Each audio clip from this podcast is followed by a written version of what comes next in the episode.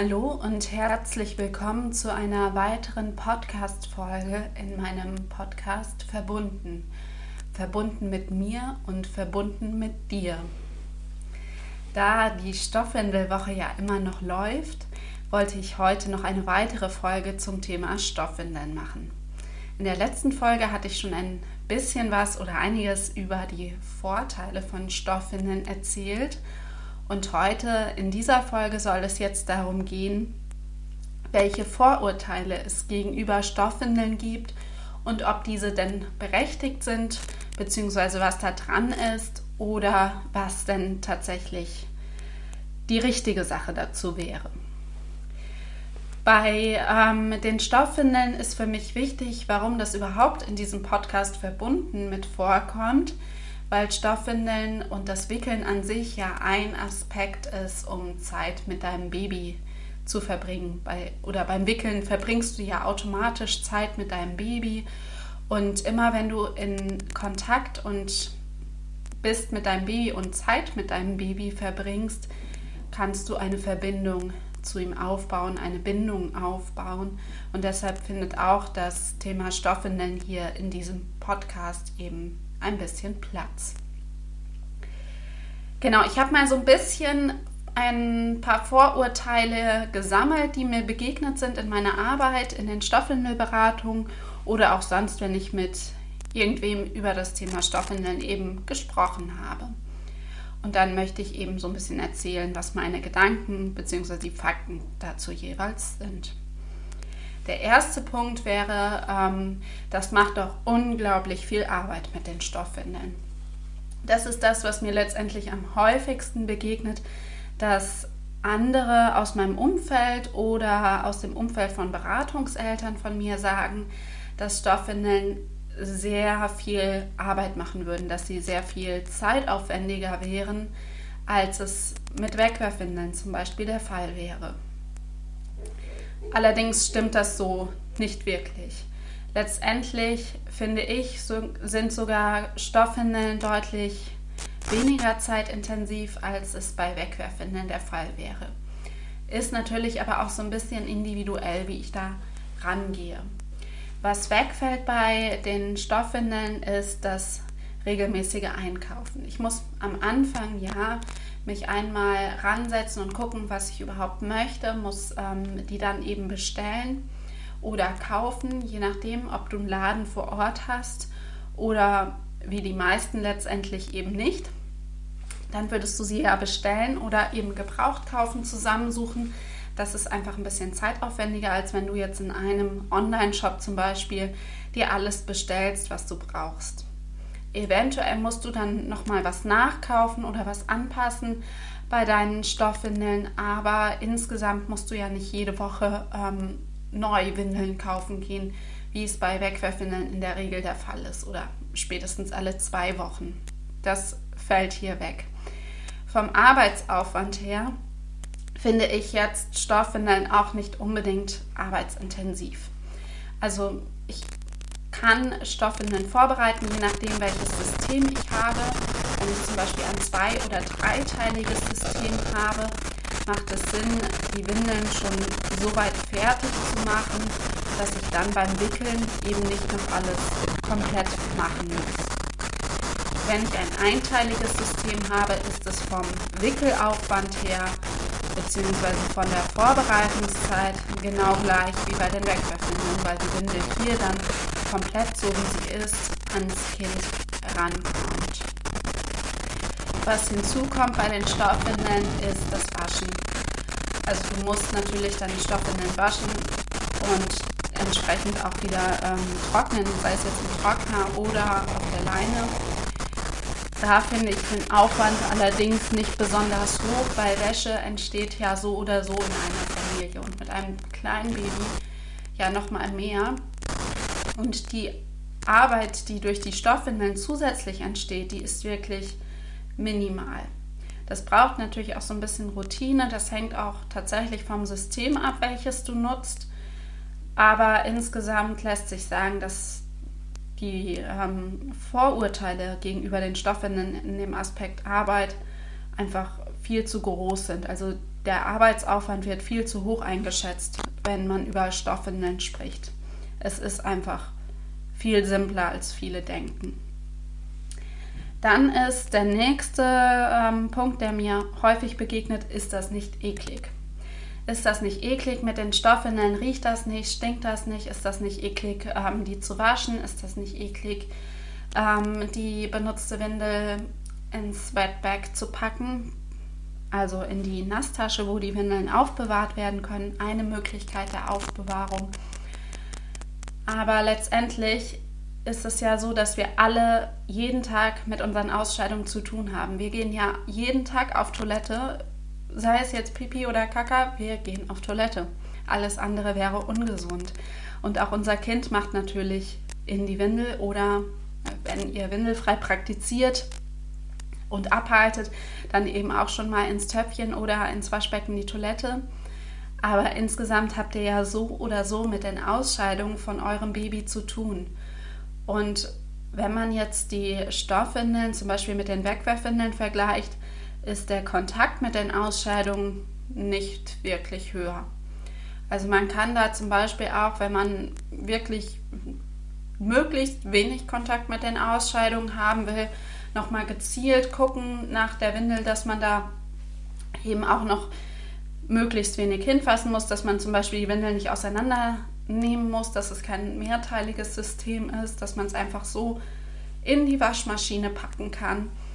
Aber ähm, grundsätzlich haben wir ja alle Wasser zum Händewaschen dann auch und Ausscheidungen sind total normal und Ausscheidungen sind ja auch gut und wichtig. Und gerade beim Stoffwindelwickeln können wir unseren Kindern dann auch von Anfang an signalisieren, dass unsere Ausscheidungen ja nicht eklig sind, dass unsere Ausscheidungen gut und eben wichtig sind man kann ja auch ganz viel an unseren Ausscheidungen erkennen. Man kann zum Beispiel bei den Kindern auch oft sehen an den Ausscheidungen, ähm, wenn die krank sind tatsächlich. Also der Ekelaspekt ist ähm, ja sehr, sehr gering eigentlich. Beim Waschen ist es ja auch so, die Waschmaschine löst den Muttermilchstuhl komplett auf, der ist komplett wasserlöslich. Das heißt, du musst da auch keine Angst haben, wenn du deine normale Wäsche mit den Stoffwindeln die auch vielleicht mit Stuhlgang voll sind, ähm, zusammenwäschst, dass da irgendwas verschmutzen könnte. Die Waschmaschinen sollten das packen. Natürlich muss man ein bisschen auf die Waschroutine gucken, dass du eben schon gewisse Faktoren beachtest, aber ansonsten ist das überhaupt kein Problem. Später, wenn dann noch Beikost dazu kommt, muss man noch mal wieder ein bisschen anders gucken, aber das Waschen ist ja hier auch nicht das Thema komme ich zum nächsten Aspekt, der mir begegnet.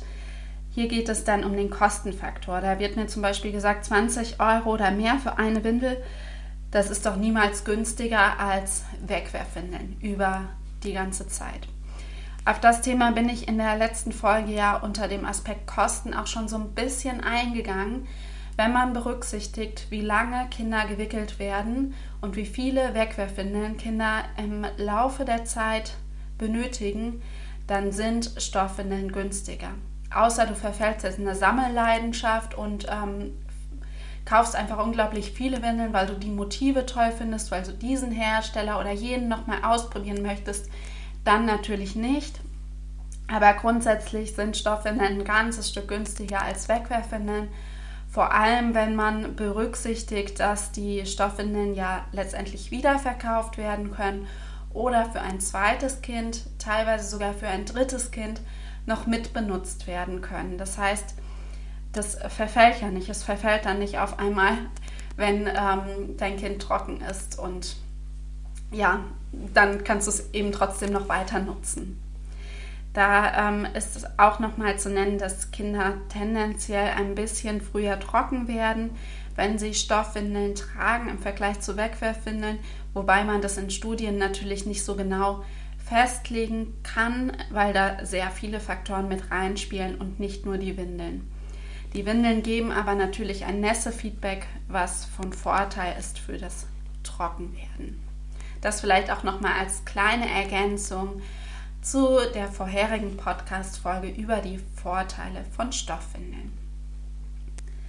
Da ist übrigens auch noch ein Vorteil, äh, Vorurteil mit drin, was manchmal genannt wird, nämlich dass die Kinder ja ganz nass sind und dann in ihren eigenen Ausscheidungen sich ganz nass fühlen. Das ist letztendlich kein nachteiliger Punkt, weil für die ähm, Sauberkeitsentwicklung ist das Gespür für die eigenen Ausscheidungen, für, die, für das Nässe-Feedback total wichtig. Also da sind eher die Stoffwindeln ein Vorteil als ein Nachteil. Dann ähm, höre ich auch manchmal, dass Stoffwindeln ja total kompliziert wären. Also ja, es gibt mittlerweile eine sehr große Auswahl. Es gibt viele verschiedene Systeme auf dem Markt. Es gibt auch mittlerweile wirklich viele Hersteller, die sich ähm, ja nicht immer so großartig unterscheiden. Teilweise sind die Unterschiede wirklich nur sehr klein aber es hilft dann eben, eine Stoffwindelberatung zu machen oder ein Mietpaket im Anschluss an eine Stoffwindelberatung zu mieten. Die meisten Beraterinnen bieten das nicht unabhängig an. Oder zum Beispiel ähm, ja, sich durch Blogartikel zu lesen oder ein Buch zu dem Thema zu lesen. Da ist es nur nicht immer ganz einfach, ähm, einen guten Überblick zu bekommen. Ich habe dazu in der letzten Folge schon das Buch Ratgeber Stoffwindeln empfohlen. Das ist auch etwas, was auf jeden Fall sinnvoll ist, wenn du erstmal einen guten Überblick zu den verschiedenen Systemen zum Thema Stoffwindeln im Allgemeinen bekommen möchtest. Ein ähm, nächstes Vorurteil, das mir auch manchmal begegnet, ist, dass Stoffwindeln doch nur was für Ökos wären. Ähm, das ist gar nicht so einfach letztendlich aufzuschlüsseln, weil was ist eigentlich Öko? Das ist ähm, eben schon der erste Punkt, was es schwierig macht, da zu gucken, was ist denn da überhaupt dran. Häufig steckt da der Gedanke hinter, ähm, dass nur die alten, in Anführungszeichen, Stoffwindelsysteme bekannt sind, zum Beispiel mit einer Mullwindel zu wickeln und einer Wollüberhose. Neuere Systeme wie ähm, Komplettwindeln, All-in-One-Windeln sind dann eher nicht so bekannt. Und dann wirken diese Mullwindeln mit Wollüberhosen oder Strickbindewindeln oder was auch immer ein bisschen abschreckend. Aber das ist einfach eben nur eine Möglichkeit zu wickeln und es gibt heutzutage ganz, ganz viele ähm, Wickelmöglichkeiten und letztendlich finde ich auch immer, ähm, wenn wir Rücksicht auf unsere Umwelt nehmen und uns Gedanken machen, nachhaltiger zu leben oder auch vielleicht etwas gesünder für unsere Kinder zu leben, mit unseren Kindern, ja, muss jeder selbst entscheiden, ob das Öko ist oder wie auch immer das genannt werden sollte. Für mich ist das jetzt nicht diese abwertende Ökoschiene, die viele letztendlich meinen. Ein weiteres Vorurteil, das mir auch manchmal in meiner Arbeit begegnet ist, ähm, da muss ich doch jede Stunde wickeln, damit die Windel nicht ausläuft. Auch das ist einfach nicht richtig.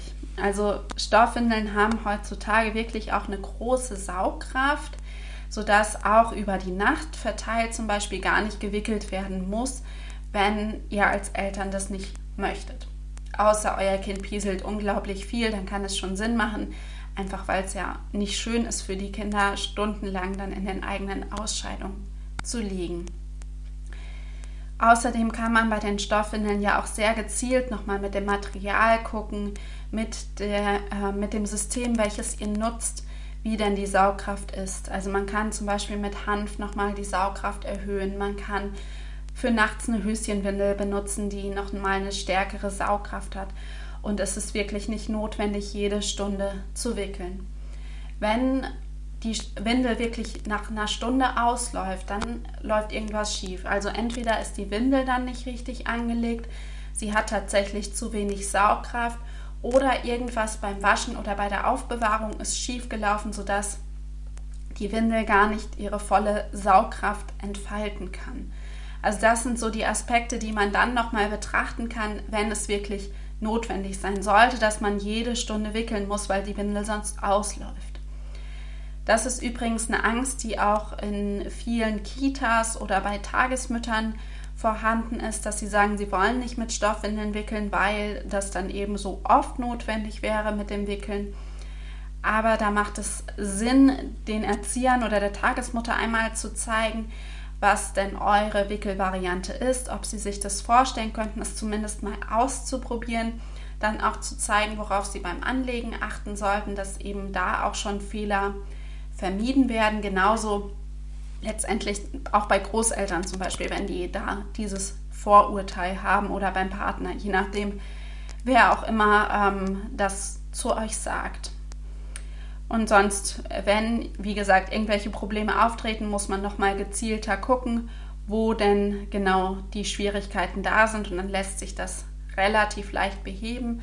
Saugkraft lässt sich ja durch eine weitere Einlage und so weiter erhöhen. Waschroutinen lassen sich verändern. Man kann auch zum Beispiel nochmal eine Grundreinigung machen, wenn das denn jetzt wirklich die Ursache war. So, das waren jetzt die häufigsten Vorurteile, die mir in meinen Beratungen, in meiner Arbeit begegnen. Ich bin mir sicher, es gibt noch viele weitere Vorurteile gegenüber Stoffwindeln, die vielleicht auch nicht so ganz berechtigt sind.